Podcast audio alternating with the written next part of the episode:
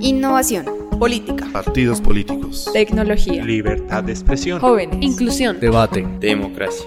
Aquí comienza un nuevo episodio de Reinventando, el podcast donde construimos nuevos modelos de política.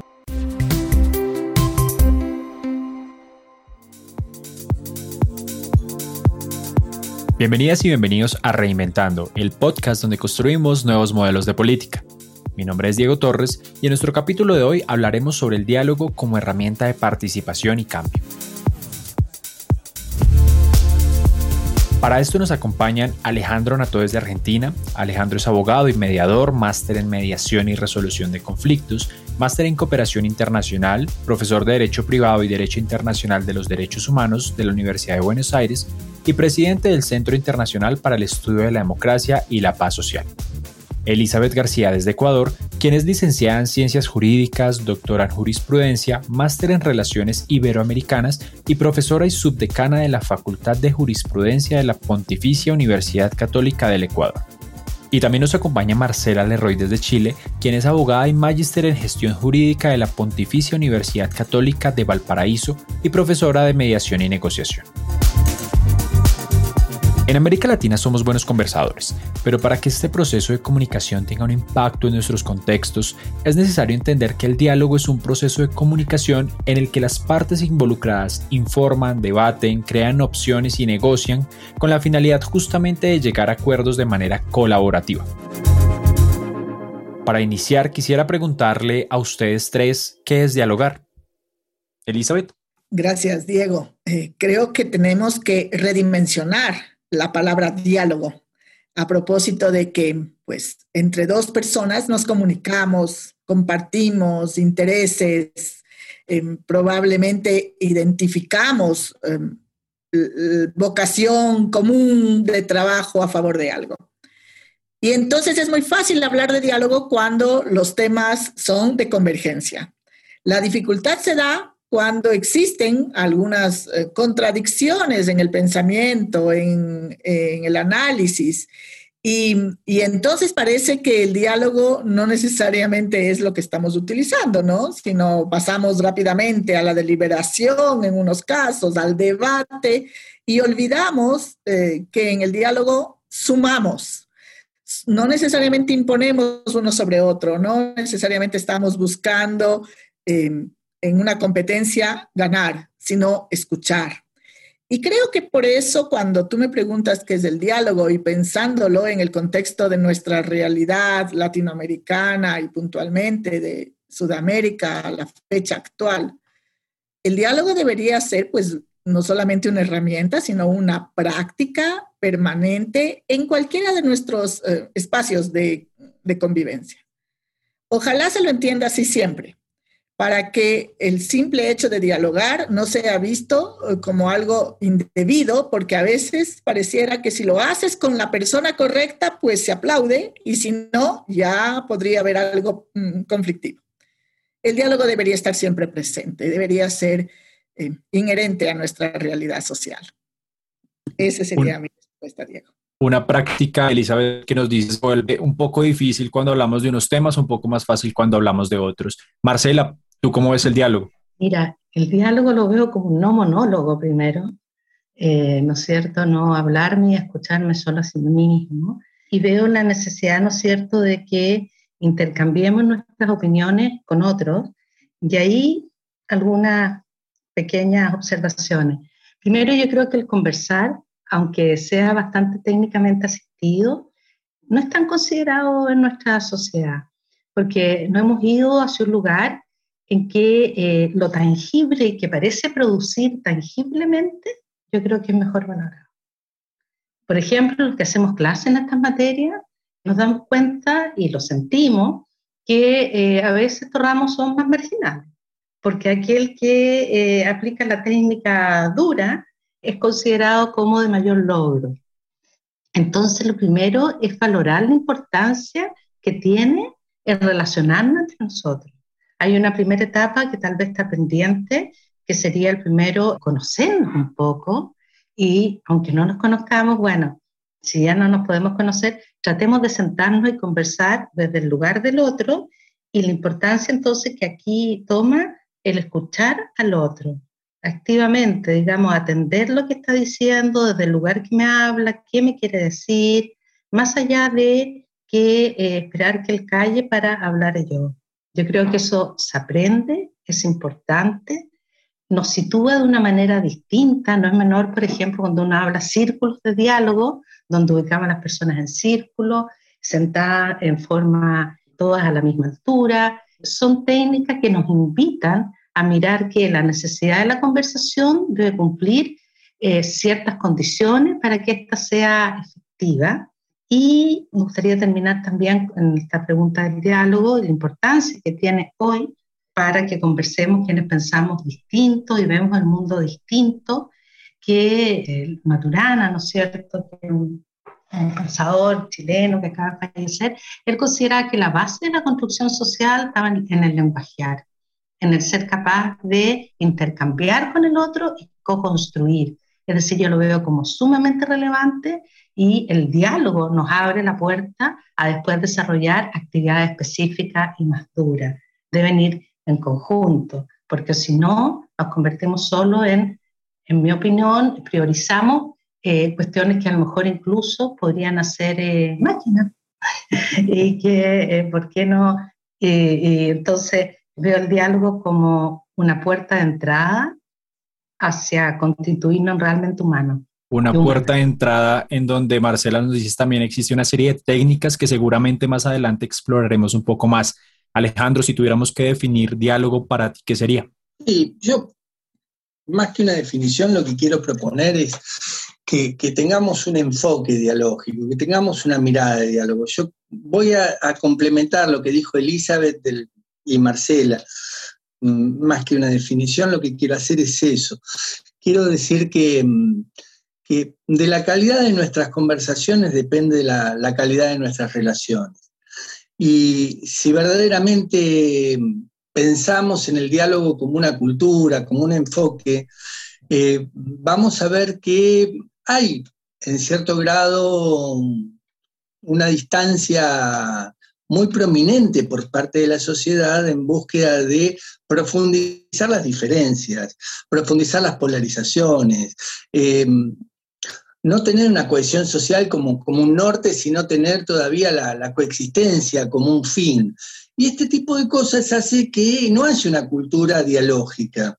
Bueno, entonces, no para, para definirlo por la negativa, sino para decir cuáles son los estamentos que deberíamos tener en cuenta para pensar en el diálogo y lo fructífero del diálogo es apuntar a la cohesión social por un lado, darle mucha más calidad a, las relaciones por el otro, eh, superar las brechas de diferencia que podemos llegar a tener los unos y los otros y al mismo tiempo de construir impulsos que generan eh, la distancia entre las personas. Hoy, nos guste o no, el contacto entre el rico y el pobre en cuanto a las diferencias, se materializa por el contacto distancia. Hoy, entre los polos opuestos en el ideológico, mm, se, se, materializa a través de una confrontación muy, muy fuerte en el campo del espacio público, pero difícilmente cuando se llegue a dinámicas dialógicas se llegue con este tipo de vocación de deconstruir diferencias o de búsqueda de negociaciones a través de esto sino de imposición de la verdad o de imposición de poder. Entonces, eh, el diálogo es una cultura y es una cultura que hay que asimilarla y, hay que administrarla.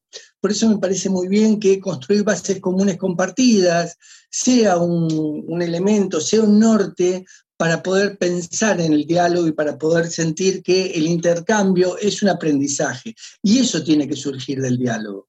Eso es como, como una finalidad del diálogo. O sea, superar las brechas de los prejuicios también, pero, pero especialmente esto de eh, buscar experiencias de reencuentro, buscar ámbitos de, de relacionamiento y mejorar la calidad no solo de nuestras relaciones, sino también que eso va a implicar en la calidad de los vínculos sociales en el sistema democrático en búsqueda justamente de esa construcción social que tú nos hablas y de construir esas diferencias o esos espacios que hay tan sesgados en este momento, que en algunas ocasiones se interpretan como polarización. Quizás ya lo hablamos en un capítulo anterior de nuestro podcast, pero llegábamos justamente a esa conclusión y es ver cómo el diálogo es la salida clave para llegar al fondo de problemas y producir soluciones de amplio consenso. Justamente esta estrategia puede ayudar a que se eviten procesos de violencia que realmente han traído ciertos elementos importantes para nuestra región que hemos visto ejemplificados en diferentes momentos históricos y que seguramente deben limitarse y deben detenerse. Y en este sentido quería preguntarles a ustedes cómo funciona el diálogo en un proceso de negociación. Es decir, cómo hacemos para que este diálogo se convierta en un canal o en un puente entre las partes que están construyendo, que están deliberando sobre alguna situación particular. ¿Cómo podemos hacer esto? Marcela, si quieres podemos iniciar contigo. En Chile eh, estamos en esa etapa de reconstruir el diálogo, con esta mirada que señala Alejandro, ¿no es cierto?, de eh, generar base para eh, un intercambio adecuado. Entonces, estamos preparándonos para realizar este diálogo a nivel social más macro y pensando cómo se podría generar y organizar para que este se haga eh, efectivo. A ver, si me acuerdo un poco de la pregunta, tú me señalas, se ha conversado, por ejemplo, actualmente generar, en el caso de la Convención Constituyente, uno de los espacios, ellos han dicho generar audiencias públicas en las distintas ciudades y regiones. Pero precisamente es el tema que se está discutiendo. Pueden haber eh, campañas de colaboración respecto a algunas temáticas específicas, pueden haber también encuestas, eh, eh, pero un proceso que hoy, al día de hoy, para escucharnos entre todos e intercambiar estas distintas eh, miradas sobre la vida, está en proceso de construcción y que va a incidir claramente en la organización de nuestro país, ¿no es cierto?, en relación a los derechos y garantías que se consagran en nuestra constitución política. Estamos en una etapa de cambio. Ahora, en cuanto a cuestiones puntuales, efectivamente se ha avanzado en generar espacios de diálogo a nivel, por ejemplo, eh, comunal a través de los municipios. Se ha realizado allí, y eso Alejandro nos ha cooperado, capacitación a distintos funcionarios municipales, directivos, eh, organizaciones que trabajan en el área, ¿no cierto?, social y municipal, capacitándolos para que tengan herramientas para a su vez sus respectivos trabajos, eh, promover que las decisiones que se vayan tomando, los proyectos que se vayan realizando, tengan una mayor eh, participación social. En nuestro país también existe una ley de participación que obliga a las instituciones públicas a generar dentro de ella eh, con eh, invitados externos, un comité, ¿no es cierto?, que eh, vaya llevando la voz de las personas que no participan en esa institución en las políticas que se van realizando en la institución en sí.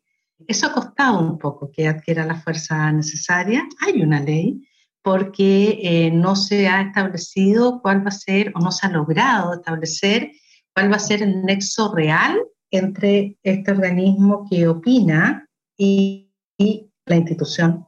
Es decir, estamos recién en un camino de, en mi opinión, de desarrollo hacia la incorporación del diálogo como mecanismo de participación social y estamos trabajando, ¿no es cierto?, también en la efectividad de la incorporación de los derechos sociales, que si bien están en nuestra constitución política, el que se efectivicen también es un camino que en Chile estamos eh, pendientes el día de hoy.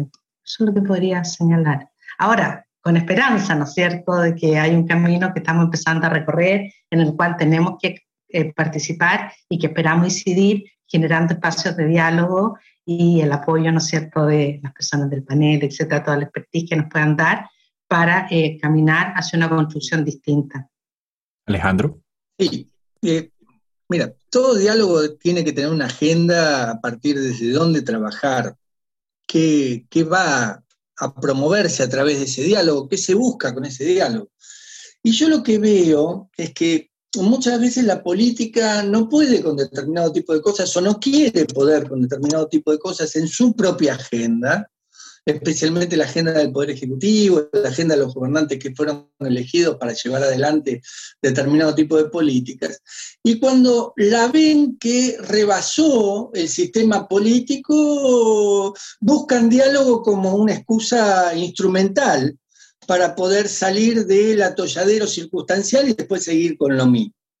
Ahora, el diálogo no puede de ningún modo ser un eh, elemento de distorsión de lo que debería llegar a ser el diálogo como lo propusimos al principio.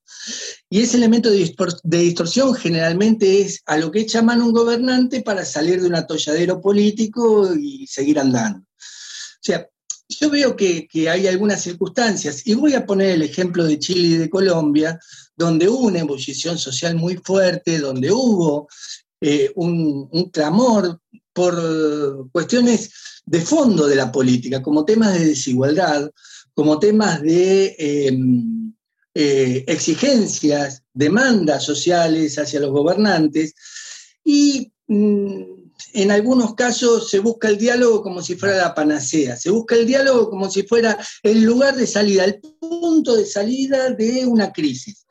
Y la verdad que yo soy pro diálogo, sin duda. Yo voy a poner un título, yo soy pro diálogo, pero lo que no quiero es que el diálogo sea un instrumento de acción del poder para verdaderamente no hacer lo que se tiene que hacer desde el punto de vista político, contentar a algunos actores con algún tipo de remiendo y, circunstancial y luego del remiendo sigue todo como, como, estaba y los actores frustrados, aletargados, acolchonados por ese diálogo y al mismo tiempo eh, en esa frustración deslegitimando al diálogo. Digo, enaltezcamos el diálogo, pongámoslo donde tiene que estar, démosle el lugar que debe tener. El diálogo debe ser para hacer concesiones recíprocas, para pensar, para promover iniciativas comunes, para buscar salidas en conjunto, con visión de futuro y también para tocar los temas más profundos que tienen que tocarse. No puede ser que haya agendas dialógicas en las cuales no se quiera poner dentro de la agenda dialógica temas ríspidos de relaciones políticas. Eso tiene que estar en un diálogo, especialmente en un diálogo político. Quiero decir esto porque yo sé, indudablemente, que, en Colombia se está pidiendo diálogo a cuatro vientos. O sea, todos proponemos diálogo en Colombia para encontrar una salida también al, al macro conflicto. Y ahí es donde tengo temor de la instrumentalización del diálogo. Ahí es donde quiero poner un semáforo desde nuestro campo y decir, bueno, muy bien, diálogo sí, pero con legitimación de los actores, con, la búsqueda de las temáticas que tienen que ponerse arriba de la mesa y con aceptación que esas temáticas puedan ser trabajadas en el diálogo. Por eso yo empecé la charla esta diciendo, con agenda, y con una agenda consensuada. Miren, acá hay algo que, me, gustaría, me gustaría ponerlo sobre, sobre el tapete, sobre nuestra discusión con Elizabeth, Marcela, contigo, Diego, que tiene que ver con esto de la confianza. Construir confianza es lo más importante que tiene que haber. Para que haya diálogo tiene que haber confianza. Entonces, el diálogo no puede ser un instrumento de acción política para una salida política circunstancial, sino que tiene que ser un elemento de cohesión social donde todos los actores confíen que ese es el espacio democrático para salir del atolladero. En este caso del macro conflicto. Estábamos hablando de las relaciones interpersonales. Yo salté en escala a algo que es em, ríspido, porque habló Marcela de los conflictos de, Chile y me llevó directamente ya al macro conflicto de Colombia y de Chile. Digo que son macro conflictos emblemáticos en América Latina y que no podemos dejar de verlo. Yo pregunto, y, lo pregunto para, para ponerle un poco de, ingredientes al diálogo entre nosotros, y lo pregunto a los, que formamos parte de este panel también.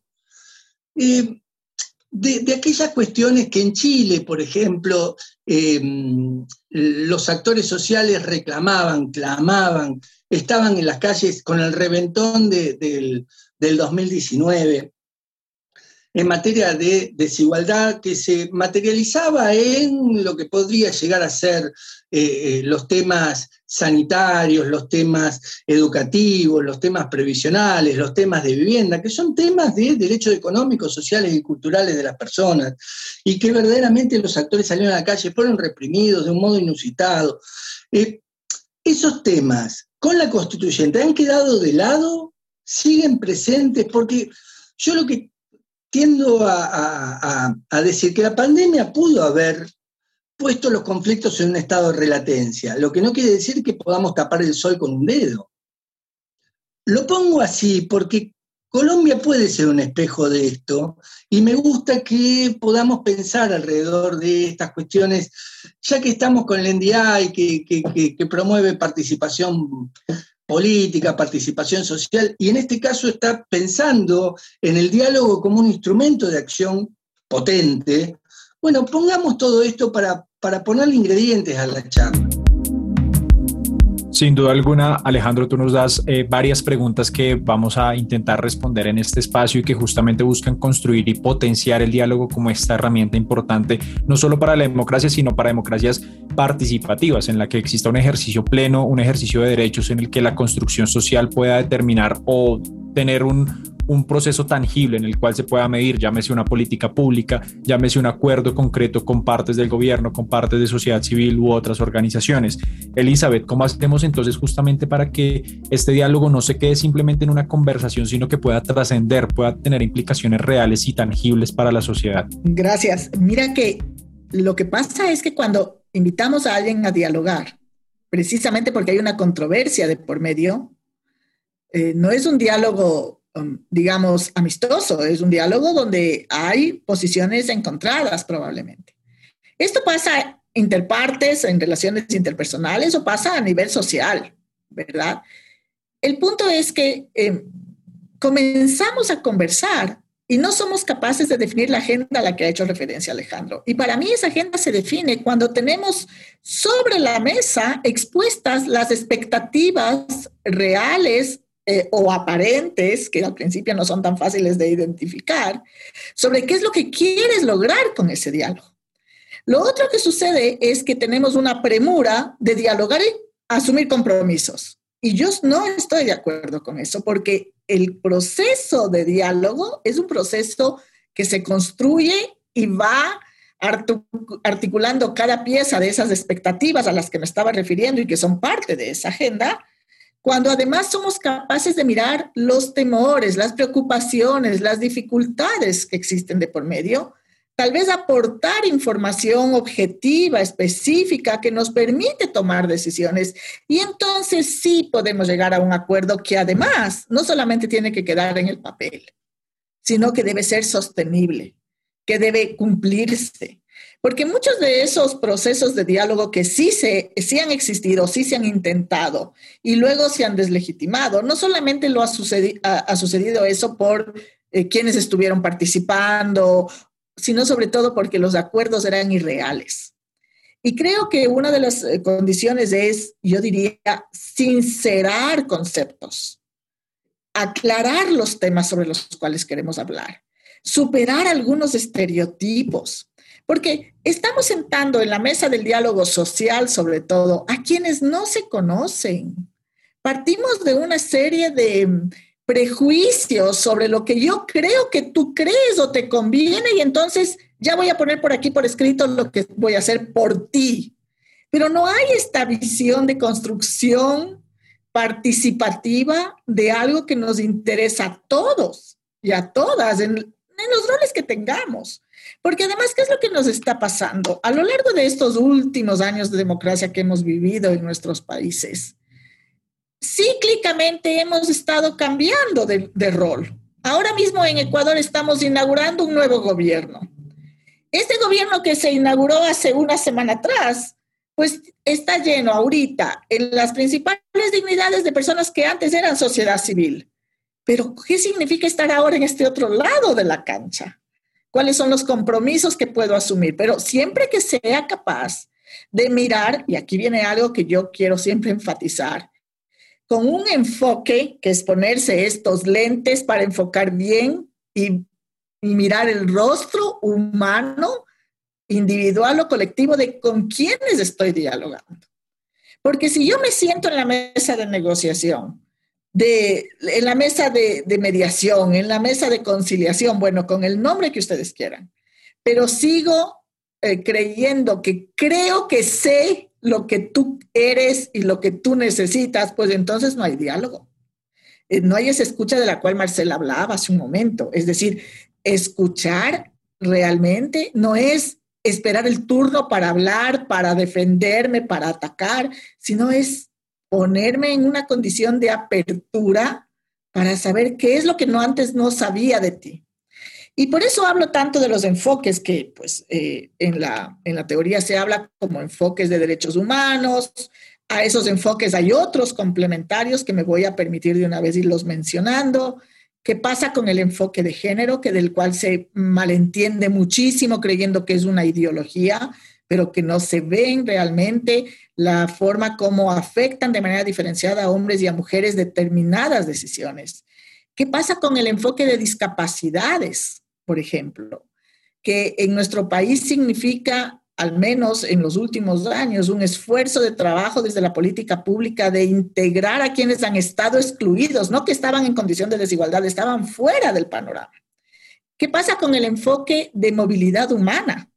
Nosotros como país en la región soportamos primero una gran cantidad de población ecuatoriana migrando al exterior y ahora y digo soportamos el ingreso de personas de otras nacionalidades, mm, unas más cercanas que otras, que por distintos motivos se han desplazado. Cuando estamos en, eh, eh, en, un país, como yo les decía, multiétnico, pluricultural, donde ya de por sí ha sido tan difícil escucharse en esas diferencias culturales, pues llegan otras culturas y ya no sabemos cómo trabajar. Todos esos enfoques son necesarios considerar. Y un último enfoque que no quiero dejar de mencionar es el intergeneracional. Mira tú quienes estamos en este diálogo. Seguramente, Diego, por tu juventud, pues tú puedes estudiar lo que es historia, pero para nosotros fue una realidad de hace, pocos, hace pocas décadas, ¿verdad? Nosotros estudiamos en una universidad donde todavía, pues, la democracia era un sueño. Y ahora el sueño se hizo realidad y ahora se está convirtiendo en pesadilla. Y no es eso lo que queremos dejar a, nuestras, a, nuestras descendientes. Queremos asegurar que este sistema democrático sea un sistema respetuoso. Entonces, lo pongo sobre la mesa estos detalles porque parecería que estamos, y por eso dije yo hace un momento, redimensionar, estamos soñando con algo utópico y no lo es. Muchas de las cosas se han logrado y se han conseguido. Si vemos hacia atrás, sí han habido algunos, algunas mejoras. El reconocimiento de derechos, eh, el, ejercicio que se hace de algunos de estos derechos es cierto, es plausible.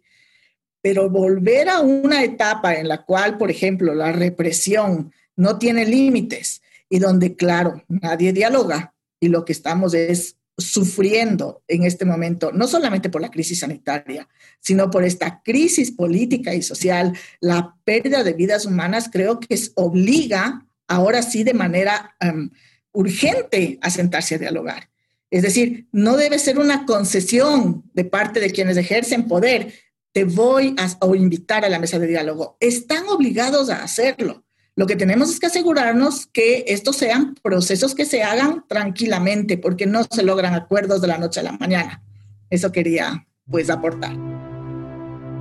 Sí, Elizabeth, justamente tú nos dices que el diálogo no es algo utópico, que es algo tangible y algo que se puede realizar, pero seguramente muchas de las personas que nos escuchan y hablabas también justamente de este enfoque intergeneracional, muchas personas se preguntarán, ¿Cómo hablo con el que no quiere escuchar? ¿Cómo yo llego a un proceso de diálogo con, en un lugar en donde puede, puede encontrar puertas y ventanas cerradas? ¿Cómo toco en esta casa y cómo logro entrar a este proceso? Mm, yo creo que mm, tocar a la puerta de aquellos que, que no están eh, convencidos para poder dialogar, buscar a aquellos que no tienen voz e incorporarlos dentro del diálogo volver a lo que Elizabeth planteó con que no debe ser una concesión del gobierno, sino una obligación, profundizar con el tema de mm, el choque de fuerzas que hay entre las visión de una democracia representativa con la democracia deliberativa, por otro lado, que, termina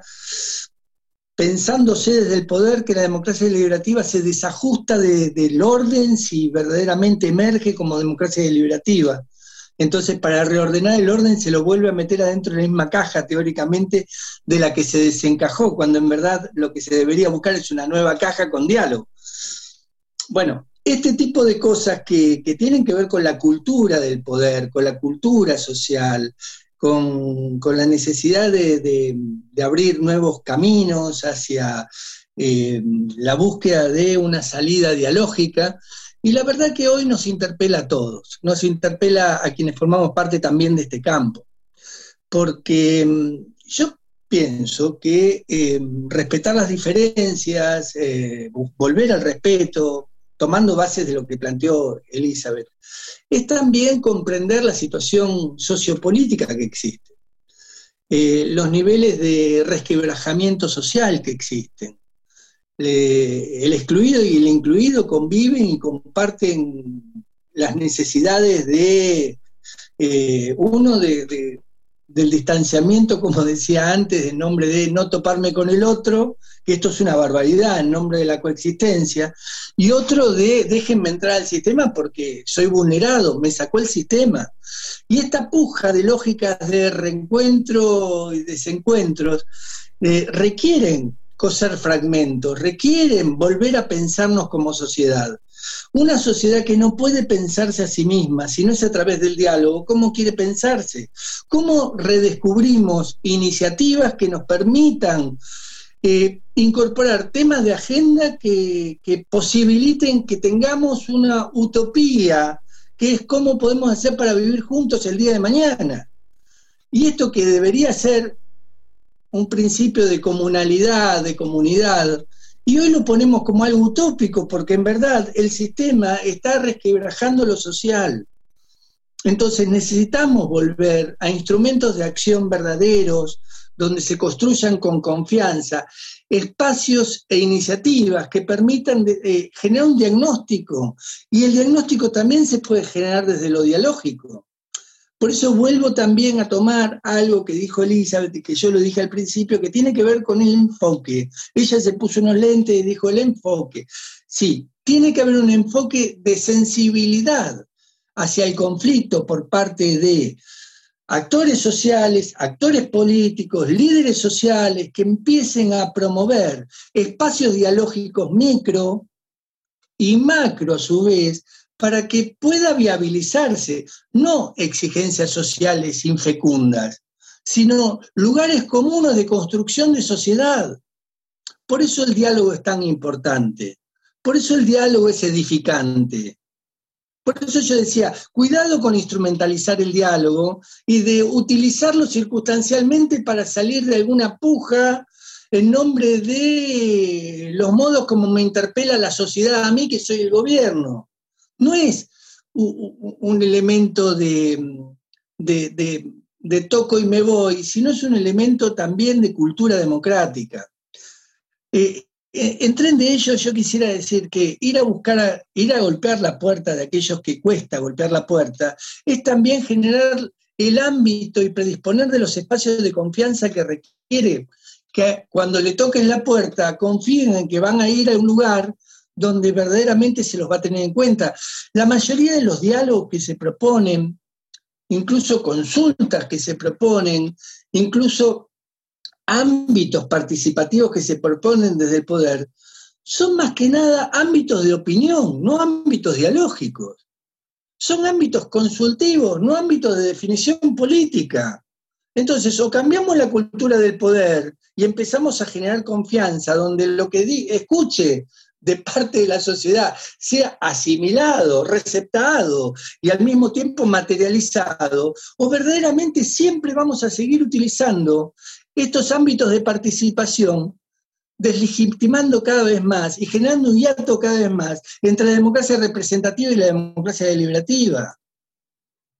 Y ese es el fragmento principal que puede coser el diálogo, pero el diálogo fecundo, el diálogo que provenga de espacios de confianza, donde cada uno ponga su carta arriba de la mesa y verdaderamente quiera sacar, más que un rédito político, una visión de futuro, una construcción social, vamos sumando diferentes elementos, tenemos la creación o la construcción de una agenda, espacios de confianza entre las partes que se van a sentar a, un proceso de diálogo, expectativas también claras e intereses claros que se puedan colocar en la mesa, ser sensibles justamente a estos elementos que se van a, a dialogar y justamente darse la posibilidad de entender el diálogo no como opinión, sino como procesos de construcción. ¿Qué le podemos sumar a esto, Marcela y Elizabeth? Mira, respecto a lo que se decía de Chile, que va a derivar, ¿no es cierto?, que puedas ir sumando características a lo que estás haciendo también. Yo creo que en la elección de los constituyentes se ocurrió un fenómeno que no se pensó que se iba a dar, que fue el gran número de independientes que salieron electos. Por una parte se acordó la paridad, primera vez que se acuerda en nuestro país, que deben el mismo número de mujeres y hombres, incluso salieron de acuerdo a la votación electa en esta oportunidad más mujeres. Entonces varios decían, pero les perjudicó. Bueno, lo que sucede es que muchas mujeres que a lo mejor normalmente no se habrían animado si no se hubiese aceptado la paridad, se animaron. Entonces, también hubo una inclusión de etnias, de pueblos indígenas, que también están participando con escaños específicos y reservados en la comisión. Yo creo que ahí hubo un esfuerzo, eh, hubo un esfuerzo que vamos a ver cómo se da al día de hoy pero que tomó en cierta parte el clamor de ciertos cambios sociales que eran necesarios. Y muchas de las mujeres elegidas se declaran, daban el número, pero era un porcentaje alto, no lo recuerdo en tu momento, aceptando el enfoque de género feministas. Entonces yo creo que ahí hay el esfuerzo en una construcción distinta y en una conformación en cual se va a deliberar distinta a la que normalmente estábamos acostumbrados en nuestro país. Ahora, que debe tenerse una agenda, claro, no, no cabe duda, nosotros todavía no estamos en esa etapa de la construcción del diálogo, sí esta convención sí la va a tener, esa agenda precisamente deben trabajar en ella, pero me gustaría señalar también que en esto cuando la gente no quiere escuchar, y ya yéndome un poco hacia otro tema, a mí me parece relevante preguntar, que Alejandro técnicamente lo decía, diagnosticar qué está sucediendo, ¿no es cierto? Preguntar por qué no se quiere participar, porque obviamente va a ser por desconfianza muchas veces, y también porque un tema que eh, yo creo que es puntual, pero yo creo en el mundo democrático, creo en la deliberación, he participado muchos años en esto, pero entregar el poder no es fácil. Digamos, yo no digo si sea legítimo, ilegítimo, por favor, sino eh, eh, no es fácil. Entonces ahí tenemos que saber llegar a quienes van a tener que entregar ese espacio de poder. Conocemos dichos como el poder no se eh, entrega, debe sacarse. Alguna vez yo les pregunté en una convención internacional a un grupo que estaba Alejandro en la mesa que exponían sobre temas sociales y en la mesa de exposición de temas sociales los dirigentes de ellos, estaban en la testera, si Chile eran puros hombres. Entonces decía, bueno, ¿qué espacio nos van a entregar ustedes a las mujeres en estos temas? Porque cuando se discutían temas familiares, en la testera habían puras mujeres. Entonces, te fijas ahí, había un mensaje eh, claro. Entonces, entregar el poder tampoco es fácil. ¿Cómo vamos a trabajar con aquellas personas que tienen el poder de una determinada manera para invitarlos a conversar? Y también me gustaría traer eh, una idea que siempre nos hacía ver eh, Eric Kaufman en esta construcción de la diplomacia ciudadana, que él trabaja mucho en cómo, ¿no es cierto?, eh, incorporar la participación y una participación incidente, que otra forma que siempre decía, muchas veces decía, para quienes detentan un cargo, el poder es muy difícil sentarse a conversar, pero para los asesores no.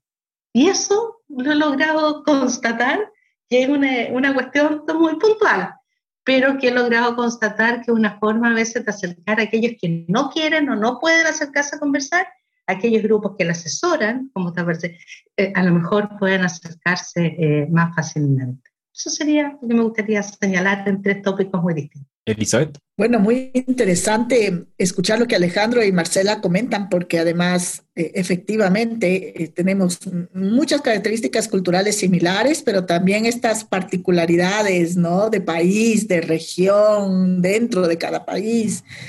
Y, y yo, y yo pienso, sí hay gente que va a dialogar pensando que es ser un trampolín electoral. Es decir, no creo que podemos tampoco olvidarnos que, que no somos santos, ¿no? las personas eh, deliberada o no deliberadamente inician o se comprometen con procesos de diálogo social y pues luego pues ya ven sus proyecciones personales. No digo que eso se debe satanizar, pero esa no debería ser eh, la verdadera razón de sentarse a dialogar. Y, y, lo que sí tenemos que asegurarnos, y yo pienso que ahí cuando, cuando la gente dice, eh, pues yo prefiero no hablar o no, o no dialogar y por eso no quiero escuchar nada, como Diego nos propone en la pregunta, eh, lo que estás diciendo es, yo ya no me siento confiada en esto o quiero otras no sé, otros mecanismos para asegurar que nuestros intereses sean tomados en cuenta. Y porque hace algún momento Alejandro mencionaba el tema de las sesiones y también hay una equivocada percepción de que si ya me siento a dialogar es porque tú vas a ceder.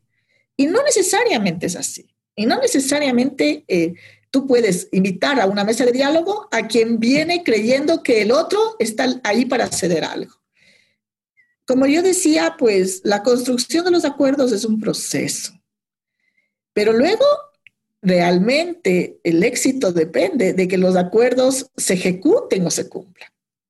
Entonces, yo no sé eh, si es que lo que estamos mirando ahora en nuestros países es lo que ya viene después. Es decir, en un momento determinado, al menos en Chile, se logró encauzar toda esa presión social hacia la decisión de que va a haber una constituyente y ahorita están iniciando el trabajo.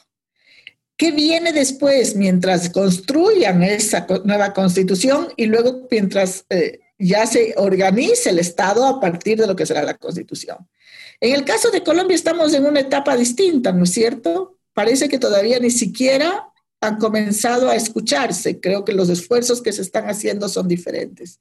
Voy a hablar un poquito de Ecuador. En Ecuador tuvimos un estallido oh, social en octubre del 2019 que, dio lugar realmente a, una polarización de la sociedad muy fuerte como no se había visto en los últimos años. Y, y miren que esta etapa concluyó con una mediación, llamada así, donde participó un oficial de Naciones Unidas, que se televisó para todos los ecuatorianos. Lo que me resultó extremadamente difícil era porque además justo en ese, en ese periodo estábamos haciendo un proceso de formación de mediadores en la universidad. Y cuando ellos publicitan este diálogo como mediación, se ve que no se aplican los principios de la mediación que estuvo un funcionario de Naciones Unidas dando la palabra al uno, dando la palabra al otro, y cuando vio que ya no se podían manejar eh, ese, esa doble vía de comunicación, les dijo, les invito a que hagamos reuniones separadas y luego regresen cuando ya tengan algo que, proponer. Y cuando ya regresaron, regresaron con un acuerdo redactado. Entonces, eh, esto que les quiero compartir, que de lo que fue una experiencia como se terminó en octubre del 2019 el problema, realmente no fue una mediación. Fue un espacio en donde se los juntó a todos para decir, pues ya estamos en el punto límite, es más vale que traigan en estos acuerdos un sí o un no. Y eso complica, porque dejen el imaginario la idea de que va a llegar un superhéroe, que es ese tercero imparcial, que facilita el diálogo y que casi que trae el acuerdo. No puede ser así. Por eso quería eh, compartir esa experiencia que sucedió en mi país y que creo que hay que repensar qué viene después. Gracias. Es una experiencia muy rica lo que, lo que contás, Elizabeth, del, del conflicto ecuatoriano, porque, porque también eh, sirve como para ver si ese tipo de macro conflicto puede ser resuelto por organismos internacionales que llegan como, como la salvación y, y le encuentran una salida al conflicto a partir de sentar a algunos a dialogar con otros y no todos dialogando con todos. En, el macro nivel y, los otros niveles quedaron fuera de, lo que es el diálogo. Y la verdad es que aquí llamamos paz cuando se llega a ese tipo de acuerdos, ¿no? Esto también me parece que lo deberíamos poner, porque hablábamos de, de, formas de, ejercicio de poder y que el poder, y, Marcela decía, el poder no se suelta, el poder no se, no se regala que tiene que ver con esto. El poder no se regala, está bien. Pero lo que pasa es que hay un concepto que yo decía de sesión, que me lo trajo Elizabeth, que lo quiero recuperar, porque lo que se cede es cultura. La cultura dialógica que no existe, si uno va a dialogar, la está cediendo teóricamente porque hay como una representación social que dialogar es estar en un espacio de debilidades del poder. claro sea, esta visión que tiene el poder de la representación social que tiene el diálogo, que si diálogo estoy débil, verdaderamente esa es la primera sesión que tiene que hacer el poder. Pero es una deconstrucción cultural más que una sesión.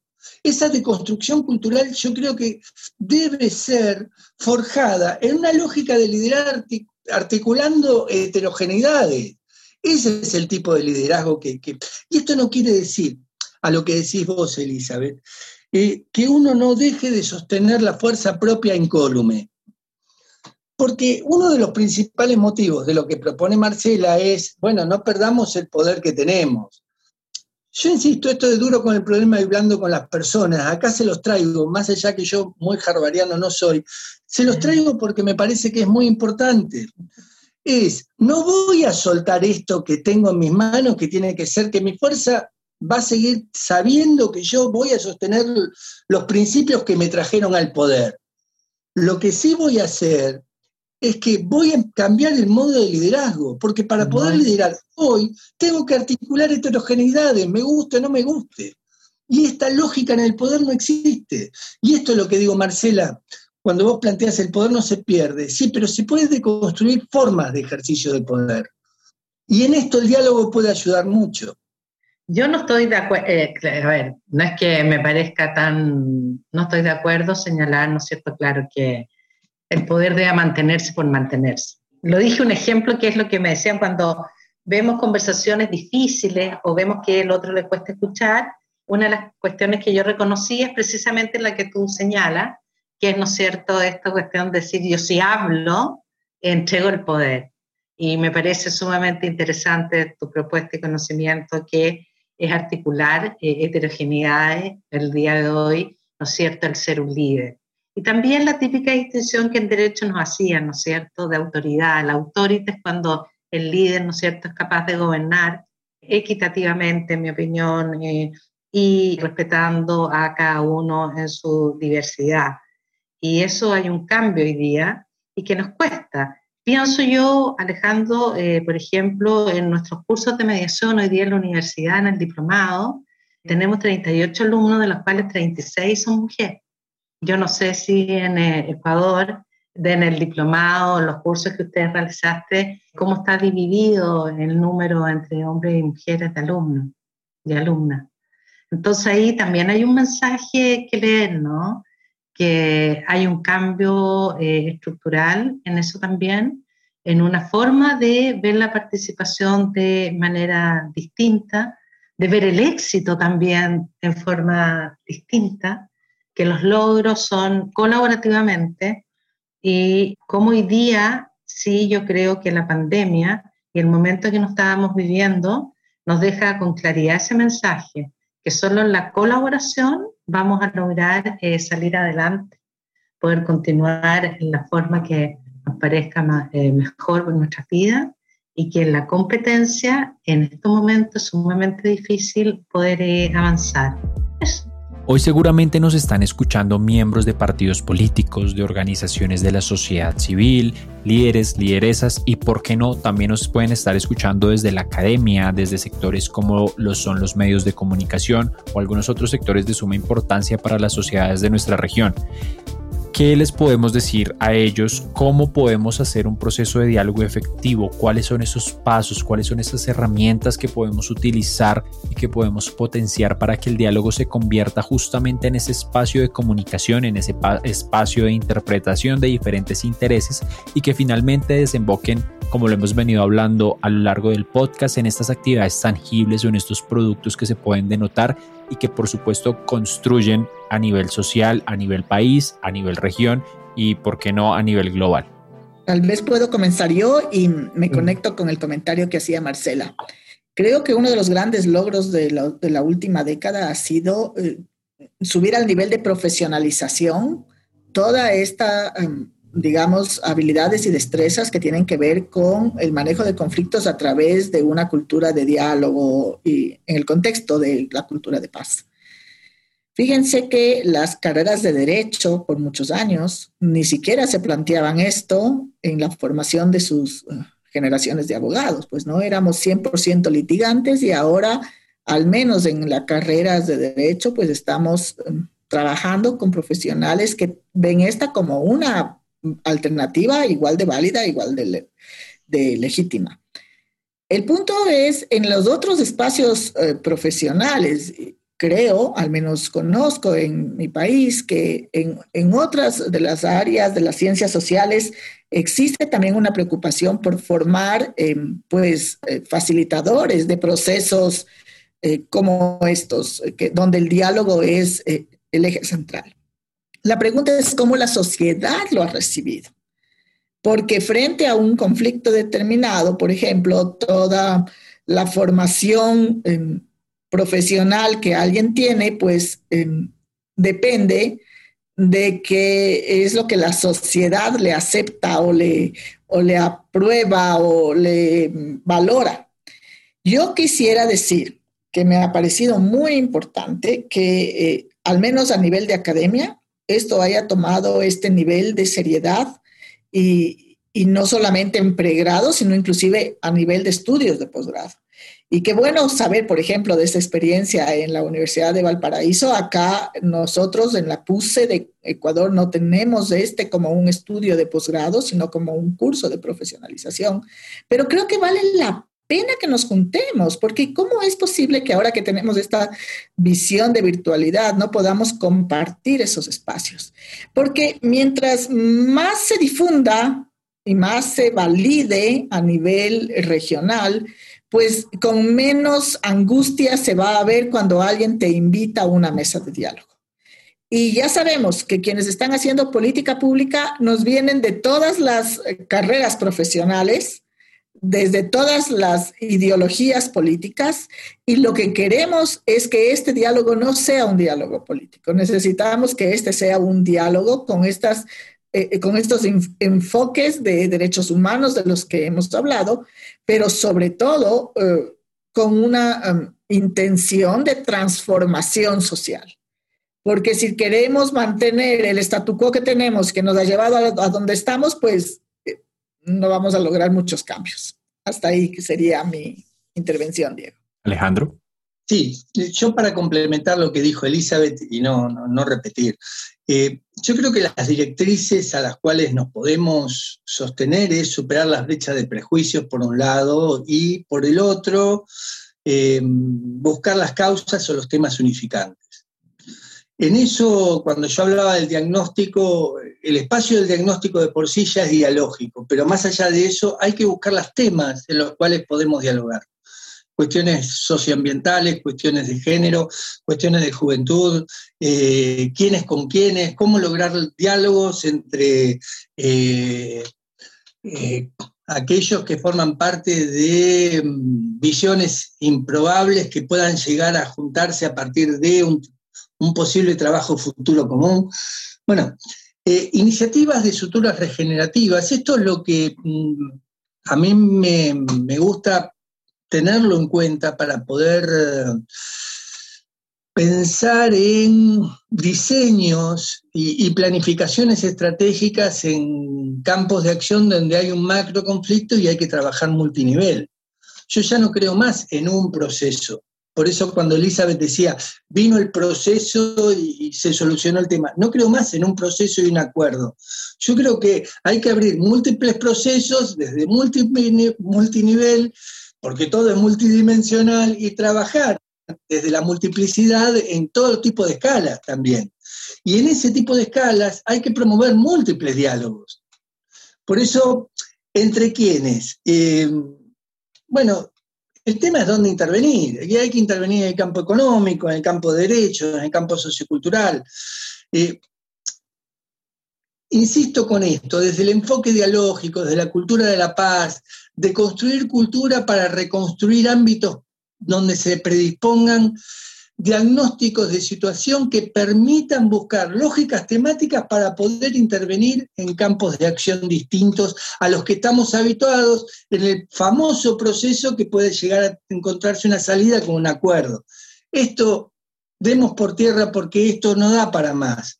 Eh, hemos visto que en todos los lugares donde se pretendió llevar adelante ese macro diálogo, un acuerdo, bueno, después lo vimos en Colombia, el acuerdo entre la FARC y, el gobierno, si no cuenta con infraestructura de sostenibilidad y voluntad política para poder llevar adelante esa sostenibilidad, y sin, duda eso eh, eh, se va a resquebrajar. Por eso hace falta que se pongan muchos componentes en juego, muchos engranajes aceitados para que todos esos engranajes hagan funcionar un macroacuerdo. A esto es lo que voy cuando pido que pensemos en multi y dejemos de pensar en un diálogo.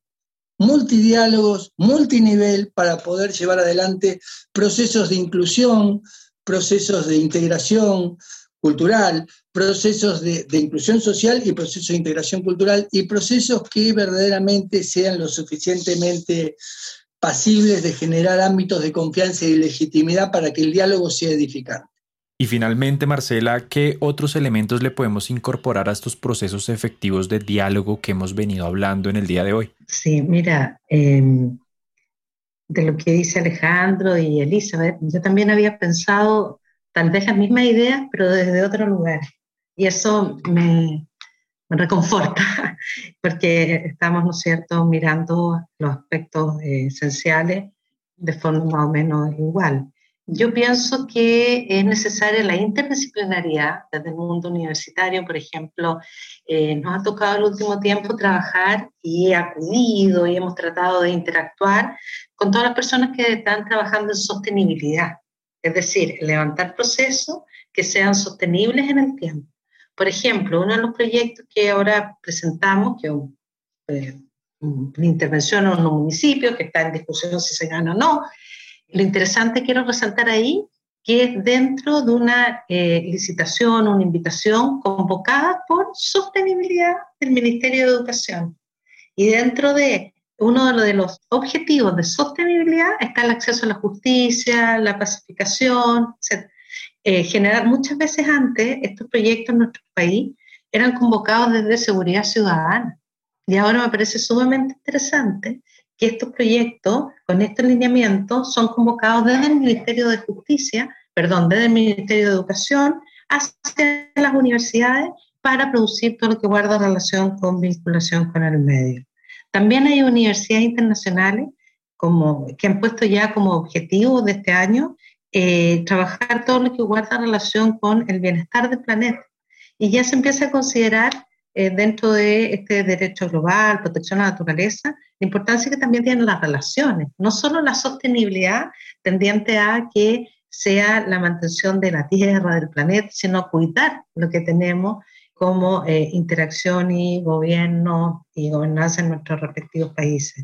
Entonces, claro, hay que planificar una estrategia, como decía, diseñar, como decía Alejandro, reconociendo la multiculturalidad pero yo creo que nosotros estamos en una etapa anterior, ¿ah? él maneja muy bien este tema, que es de lograr de sensibilizar, de invitar a este cambio cultural, luego de eso construir una posible agenda que sea sostenible y multifactorial, como él bien lo decía, dándonos cuenta que hay muchas capas que deben participar y abrirnos, ¿no es cierto?, a escuchar, a convivir en esta clara sociedad con partícipes distintos al día de hoy para generar un cierto procesos de cambio y reitero que sean sostenibles en el tiempo. En esta sensibilización, en este cambio cultural, creo que es importante que participen distintos grupos y tal vez el que más me convoca y he tratado que en actividades del colegio abogado, etcétera, siempre invitemos a gente más joven, gente, ¿no es cierto?, de otras edades y hemos insistido todo en que tengan un rol, en que participen para, ¿no es cierto?, eh, no ir generando brecha que eh, de repente resienten mucho los eh, movimientos sociales que se quieran llevar adelante. Alejandro, Elizabeth y Marcela, muchas gracias por acompañarnos, por dialogar con nosotros y por mostrarnos que sí existe la posibilidad de tocar puertas y de hablar de temas sensibles, hablar de temas difíciles y construir como sociedad. A ustedes, muchas gracias por escucharnos. Recuerden que pueden encontrar este y todos nuestros episodios en nuestras plataformas de streaming, Spotify, iTunes y SoundCloud. Y también nos pueden seguir en nuestras redes sociales como arroba red-innovación en Twitter y en Facebook e Instagram como Red Innovación. Un saludo y hasta la próxima.